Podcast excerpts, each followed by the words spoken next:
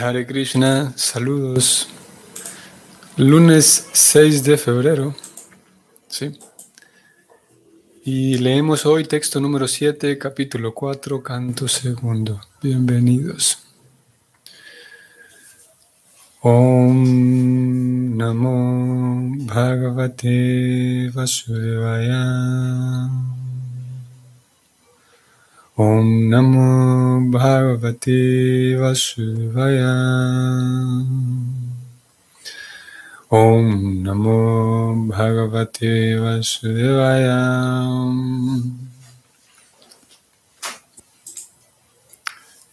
Yata Gopa Yati Vibhur Yata Samyachate Punam Jam Jam Shaktim Upashrityam Puru Shakti Parapamam Atmanam Kridayam Kridam Karoti Vikaroti Cham. La traducción es la siguiente.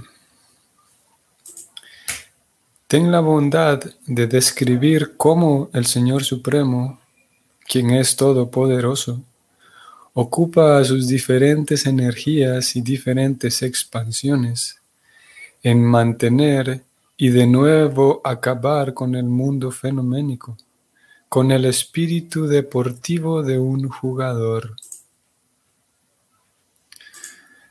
Vamos a leer el comentario de Prabhupada que es el siguiente. En el Kata Upanishad 2.2.13 se describe al Señor Supremo como el principal ser entre todos los demás seres vivientes individuales eternos. Nityon Nityanam Chetanash Chetananam. Y como el único Señor Supremo que mantiene a otros innumerables seres vivientes individuales. Eko Vahunam Yovidadatikam. Así que Todas las entidades vivientes, tanto en el estado condicionado como en el estado liberado, son mantenidas por el Todopoderoso Señor Supremo. Esa manutención la efectúa el Señor a través de sus diferentes expansiones de su ser y a través de las tres energías principales, es decir, las energías interna, externa y marginal. Las entidades vivientes constituyen sus energías marginales y algunas de ellas que tienen la confianza del Señor se las encarga también de la labor de la creación, como por ejemplo Brahma, Marichi, etc. Y el Señor les inspira a ellas los actos de la creación. Tene Brahma Hrita. La energía externa, Maya, es además secundada con las jivas o almas condicionadas. La potencia marginal no condicionada actúa en el reino espiritual y el Señor mediante sus diferentes expansiones plenarias las mantiene en diferentes relaciones trascendentales que se exhiben en el cielo espiritual. Así que la suprema personalidad de Dios única se manifiesta como muchos seres, Bahu Siam, y de ese modo todas las diversidades están en Él, y Él está en todas las diversidades, aunque no obstante Él es diferente de todas ellas. Ese es el inconcebible poder místico del Señor Supremo y en consecuencia todo es uno con Él y simultáneamente diferente de Él, mediante sus potencias inconcebibles. Achintya Veda Veda Tattva. Ok. Mm, tenemos aquí un verso. Este es el 7. Entre el verso 6 y 7 están incluidas la en ellos dos está incluida la pregunta y el pedido de Parixit. Por favor, háblame de cómo el Señor Supremo ocupa sus diferentes energías y expansiones en mantener y acabar con el mundo fenoménico. Vamos al siguiente verso. Texto número 8. Nunam Bhagavato Brahman Harer Hatbhuta Karmanam Durvibhavyam Iva Bhati Kavibhischapichastitam. La traducción es la siguiente.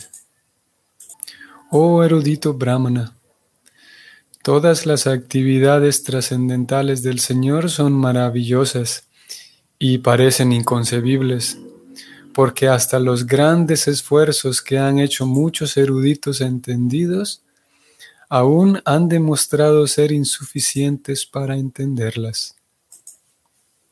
Eh, interesante, ¿no? Antes de leer el significado, medianamente extenso, vamos a decir brevemente que Pariksit em, señala la cómo Krishna es inalcanzable, inalcanzable en el sentido de que no se puede abarcar todo en relación a él, todo, si yo quiero comprenderlo a Dios completamente, simplemente no se puede. Mm, la única persona que puede comprenderse a sí mismo o comprender a Dios completamente es Dios. Si hay una persona externa a Dios que pudiera comprenderlo a Él, entonces esta persona externa, esta segunda persona, sería o más que Dios o sería por lo menos igual a Él, porque logró comprenderlo plenamente a Dios, cosa que es imposible. Si hay una segunda persona que puede comprender plenamente a Dios, entonces Dios deja de ser Dios, porque ya hay otro igual, ya hay dos personas iguales. Dios significa el supremo en todo. Así que como no hay nadie que pueda comprenderlo plenamente, solamente Él. De hecho, las escrituras señalan que ni siquiera Dios es, capaz de comprenderse a Él mismo plenamente. Y en aquellos momentos, en, las ocasiones en donde el mismo Señor Supremo intenta comprenderse, de hecho lo hace, se comprende plenamente, pero un momento después se expande nuevamente porque aparte es ilimitado en todo y en todas direcciones. Y ilimitadamente está expandiéndose. Así que en el momento en el que se comprenda, a un momento después, se ha expandido nuevamente y requiere un nuevo esfuerzo de comprensión. Y así ilimitadamente. Y es lo que entonces aquí Pariksit señala, de que nadie puede comprenderlo a Krishna a profundidad. Vamos al comentario. Si la preocupada entonces escribe lo siguiente. Los actos del Señor Supremo, únicamente en la creación de este solo universo, parecen ser maravillosos e inconcebibles. Y existen infinidad de universos, y a todos ellos en conjunto se los conoce como el mundo material creado. Voy a detenerme aquí un momentito. Interesante que esto lo podemos mantener ahí en el recuerdo y, grabarlo para recordar en otros momentos a qué se refieren las escrituras cuando se habla del mundo material. Claro, porque nosotros eh, de manera muy popular, digamos, hablamos de viajar por el mundo, por ejemplo, o viajar por el mundo, a una persona que conoce el mundo, y así de manera popular la comprensión, cuando hablamos de mundo nos referimos a la Tierra, al planeta Tierra. Sin embargo, aquí acaba de incluirlo preocupada. Voy a subrayarlo y leerlo nuevamente. Existen infinidad de universos y a todos ellos en conjunto se los conoce como el mundo material creado. Así que cuando leamos, cuando escuchamos que en las escrituras se habla del mundo material, está haciéndose referencia a todos los universos en conjunto. Sigo leyendo. Y esta parte de la creación de Él es solo una porción fragmentaria de la creación completa. El mundo material es únicamente una parte.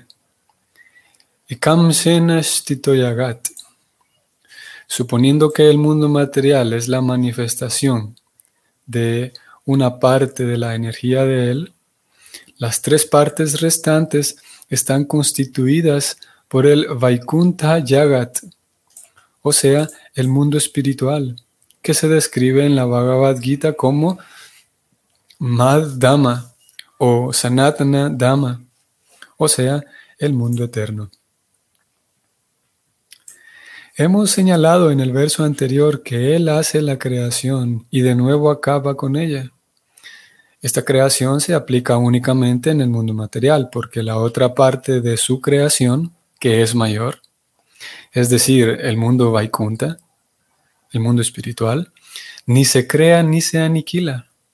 De no ser así, el Vaikunta Dhamma no habría sido llamado eterno. El Señor existe con el Dhamma, con su morada. Su nombre, calidad, pasatiempos, séquito y personalidad eternos son todos una manifestación de sus diferentes energías y expansiones. Al Señor se lo llama Anadi, o que no tiene creador, y Adi, o sea que es el origen de todo. Nosotros creemos a nuestra propia e imperfecta manera que el Señor también es creado, pero el Vedanta nos informa que no lo es. Más bien, todo lo demás es creado por Él. Narayana Paro Vyakta. Por consiguiente, para el hombre común todas estas son cosas muy maravillosas que debe considerar. Incluso a los grandes eruditos les resultan inconcebibles a raíz de lo cual esos eruditos presentan teorías que se contradicen las unas con las otras.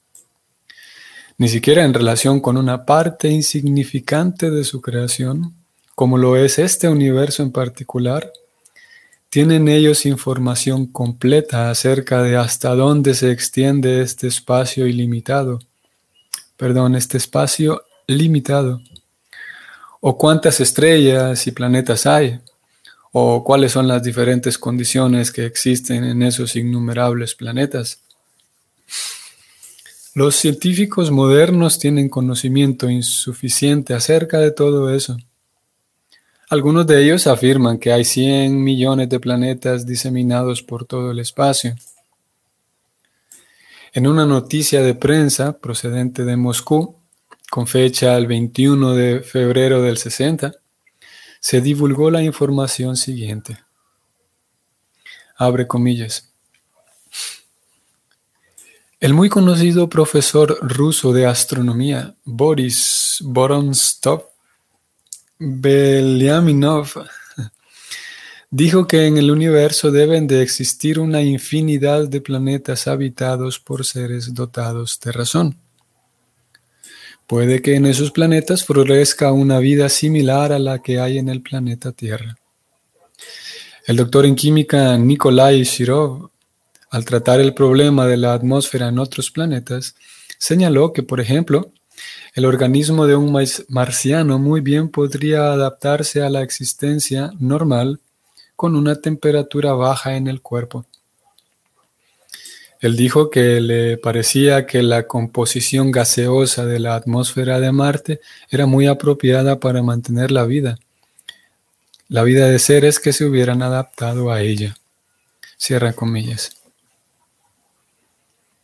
Esta adaptabilidad de un organismo a diferentes variedades de planetas se describe en la Brahma Samhita como Vibhuti Binam, es decir, todos y cada uno de los innumerables planetas que hay en el universo están dotados de un determinado tipo de atmósfera y los seres vivos que hay en ellos están perfectamente adelantados en la ciencia y la psicología en virtud de una atmósfera mejor. Vibhuti significa poderes específicos y Binam significa variados. Los científicos que están intentando explorar el espacio sideral y que están tratando de llegar a otros planetas por medio de los dispositivos mecánicos deben saber con toda certeza que los organismos que están adaptados a la atmósfera de la Tierra no pueden existir en las atmósferas de otros planetas.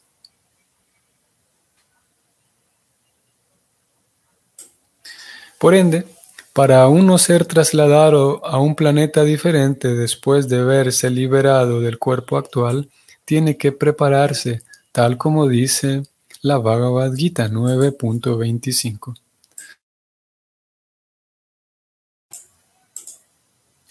Yanti deva vrata devam pitrin yanti pitrin vrata bhutani yanti bhuteyam yanti mad yaginopimam. Abre comillas. Aquellos que adoran a los semidioses nacerán entre los semidioses. Aquellos que adoran a los fantasmas y espíritus nacerán entre esos seres. Y aquellos que me adoran a mí vivirán conmigo. Cierra comillas. La declaración que Maharaj Pariksit hizo respecto al funcionamiento de la energía creativa del Señor revela que él conocía todo lo referente al proceso de la creación. Entonces, ¿por qué le pidió a Shukadeva Goswami esa información? Puesto que Maharaj Pariksit era un gran emperador, un descendiente de los Pandavas y un gran devoto del Señor Krishna, estaba completamente capacitado para conocer bastante acerca de la creación del mundo pero esa cantidad de conocimiento no era suficiente.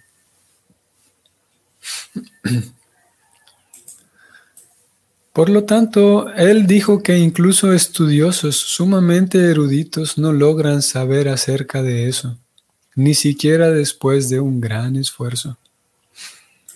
El Señor es ilimitado y sus actividades también son insondables. Cualquier ser viviente que tenga una limitada fuente de conocimiento y unos sentidos imperfectos, incluso hasta el nivel de Brahmaji, el ser viviente más perfecto que existe en el universo, jamás puede imaginar que tendrá conocimiento acerca de lo ilimitado.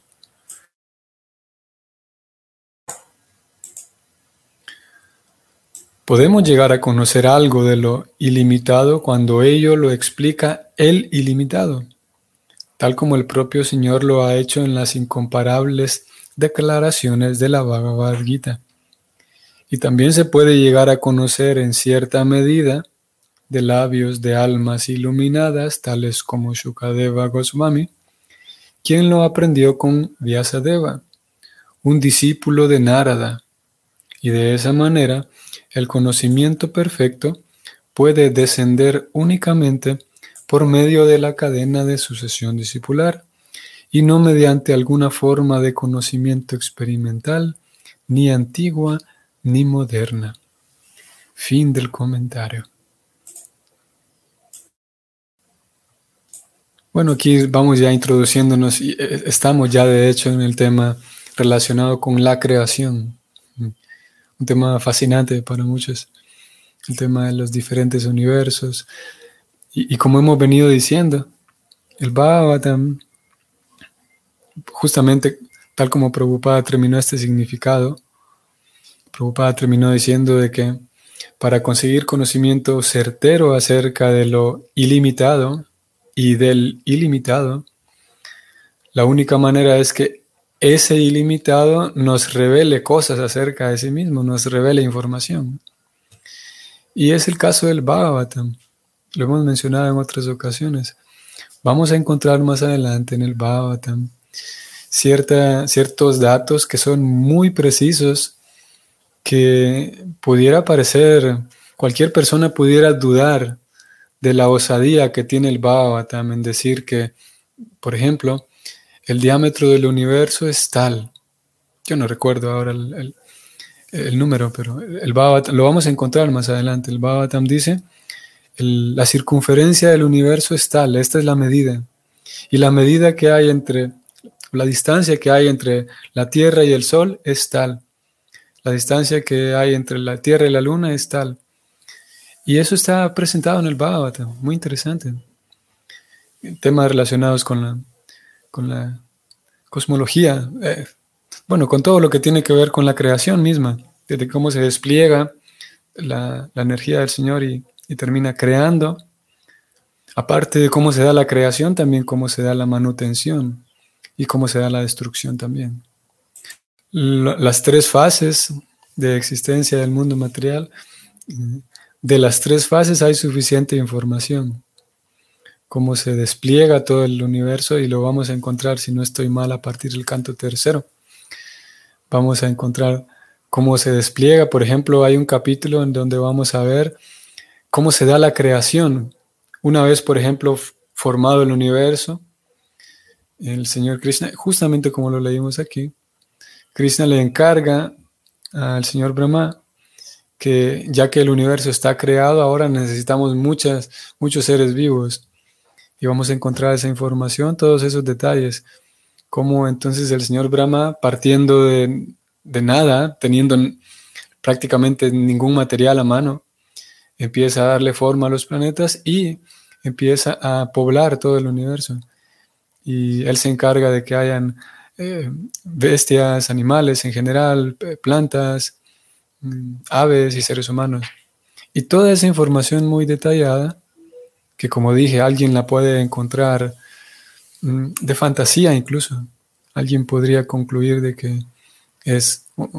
Eh, y de hecho no alguien podría concluir, ya ocurrió que algunas personas concluyeron y rechazaron el conocimiento védico por pensar que se trataba de cosas de fantasía. Claro, porque se habla de un señor Brahma, de un, señor que tiene cuatro cabezas y ya con eso, desde allí, es suficiente para algunas personas, es suficiente para rechazarlo. ¿Y qué decir de otras descripciones del señor Brahma? Eh, Bhaktivinoda Thakura él, vamos a ver, 1838 es la fecha de su nacimiento. Así que por allí de a finales de 1800, Bhaktivinoda Thakura, una persona muy capaz, muy competente en Vaishnava, estaban tomando mucha fuerza y de hecho ya estaban muy posicionados los ingleses en la India, toda la, colonia eh, estaba muy bien formada en la India. Él mismo en su momento eh, tuvo un contacto muy cercano con los ingleses y lo respetaban mucho. Y al mismo tiempo de que los ingleses estaban allí, una de las, una de las consecuencias de la, entrada de los ingleses era que los indianos en general, la población sencilla, el, ciudadano de a pie, estaba perdiendo la fe en las escrituras. ¿Por qué razón? Era que los ingleses estaban haciendo, en cierto momento hicieron una campaña o varias al menos, de, ¿cómo podemos llamarle a esto? Desacreditación de los Vedas. Ellos a través de los periódicos principalmente, cuando ellos se encuentran y se dan cuenta, los ingleses se dan cuenta de que en diferentes poblados están estos, estos sabios, están estos monjes que estudian los Vedas y que transmiten los Vedas de manera oral, algunos escritos también. Y cuando ellos estudian los Vedas se dan cuenta de que hablan de estos seres de cuatro cabezas y, animales que hablan con los seres humanos y seres humanos gigantes, tantas cosas para ellos de fantasía, que entonces a través de periódicos se encargaron de distribuirlo en la India, diciendo que toda esa información que existe en estos libros antiguos en realidad está tan obsoleta es información tan de fantasía que ya para el mundo real no sirve, no funciona. Estoy tratando de recordar uno de los titulares del, periódico. Decía algo así como, cuando los niños de primaria se den cuenta y de estas historias que aparecen en estos tales Vedas, ellos se van a morir de la risa. Una cosa así. Tratando de hacer ver que incluso para un niñito de escuela en el mundo moderno, según realmente era el mundo moderno, pero no civilizado, ellos trataban de difundir la idea de que incluso para un niño, para una niña en la escuela, en el mundo real, en el mundo civilizado, estas historias de los Puranas y los Vedas sería un disparate, un chiste, porque no tiene sentido. Y de hecho estaba funcionando la, estrategia de ellos porque mucha gente estaba perdiendo la fe en, y la perdió de hecho en las escrituras, en el Shastra. Y Bhaktivinoda Thakura, aparte de tener que, y, lo hizo, escribió tantos documentos, hizo tantos escritos para, sí, para darle respaldo lógico y respaldo histórico al, sistema de Bhakti, a la vida espiritual. Y al mismo tiempo, por un lado tenía que presentar eso ante los eruditos y ante personas pensantes en la sociedad, al mismo tiempo necesitaba descender todavía más y tener que convencer al ciudadano de a pie que era más simple, más sencillo, de que las escrituras eran reales, porque ya había pasado mucho tiempo y él, la gente en general realmente estaba, había sido afectada por esas ideas. Y digo todo esto en relación a cómo aquí estamos adentrándonos ya a información relacionada con el universo y cómo el Bhavatam de manera preocupada, siendo, siendo el, emisario, de manera muy osada y, muy determinada, presentan esto no como una teoría de que pensamos que así es o que de repente eh, algunos sabios han observado el cielo y concluyeron que esto y esto, no son conclusiones, no son observaciones. Justamente preocupada terminó este comentario escribiendo lo siguiente, voy a subrayarlo. Estoy subrayándolo y leyéndolo. El conocimiento perfecto puede descender únicamente por medio de la cadena de sucesión discipular y no mediante alguna forma de conocimiento experimental, ni antigua ni moderna. Así que el Bhagavatam, de manera simple y osada, dice, esta es la verdad. Y como dije, aquí vamos ya adentrándonos a, temas de la creación, la manutención y la destrucción. Y no lo presenta como una, como una hipótesis, como una observación de algún grupo de estudiosos, sino con completa eh, transparencia y con completa tranquilidad. El Bhavatan presenta eh, no su opinión, sino que presenta la verdad. Es interesante. ¿no? Y sí, a algunas personas les causa mucho ruido eso, porque ¿cómo se atreve a que es la verdad? ¿Y cómo sé yo que es la verdad? A ver, ¿qué me garantiza a mí de que eso es la verdad? Y que así es, así es como el Bhavatam lo afirma. Y una de las herramientas que tenemos, creo que esto lo podemos ir hablando con el paso de los días, una de las herramientas eh, y uno, una de las claves que tenemos para confiar en ese Bhavatam, eh, también Prabhupada lo incluyó aquí, y es que esto se trata de una línea ininterminable, ininterrumpida, de maestros y discípulos, de grandes sabios, grandes santos, generaciones enteras que se han dedicado a transmitir esta ciencia espiritual. Cuando vemos esos santos nos damos cuenta de que ellos no tienen la necesidad de inventar eh, cosas para llamar la atención del público, no están interesados en llamar la atención del público, en tener la atención barata de gente que no piensa. Ellos, uno puede observar su carácter y darse cuenta de eso, no están interesados en pura popularidad y fama barata. Y para eso entonces vamos a inventar historias muy, fantasiosas para que la gente nos, nos crea. Por su propio carácter uno se puede dar cuenta de que ellos transmiten algo que es genuino, en su propio carácter se puede observar. Así que vamos a decir eso aquí nada más.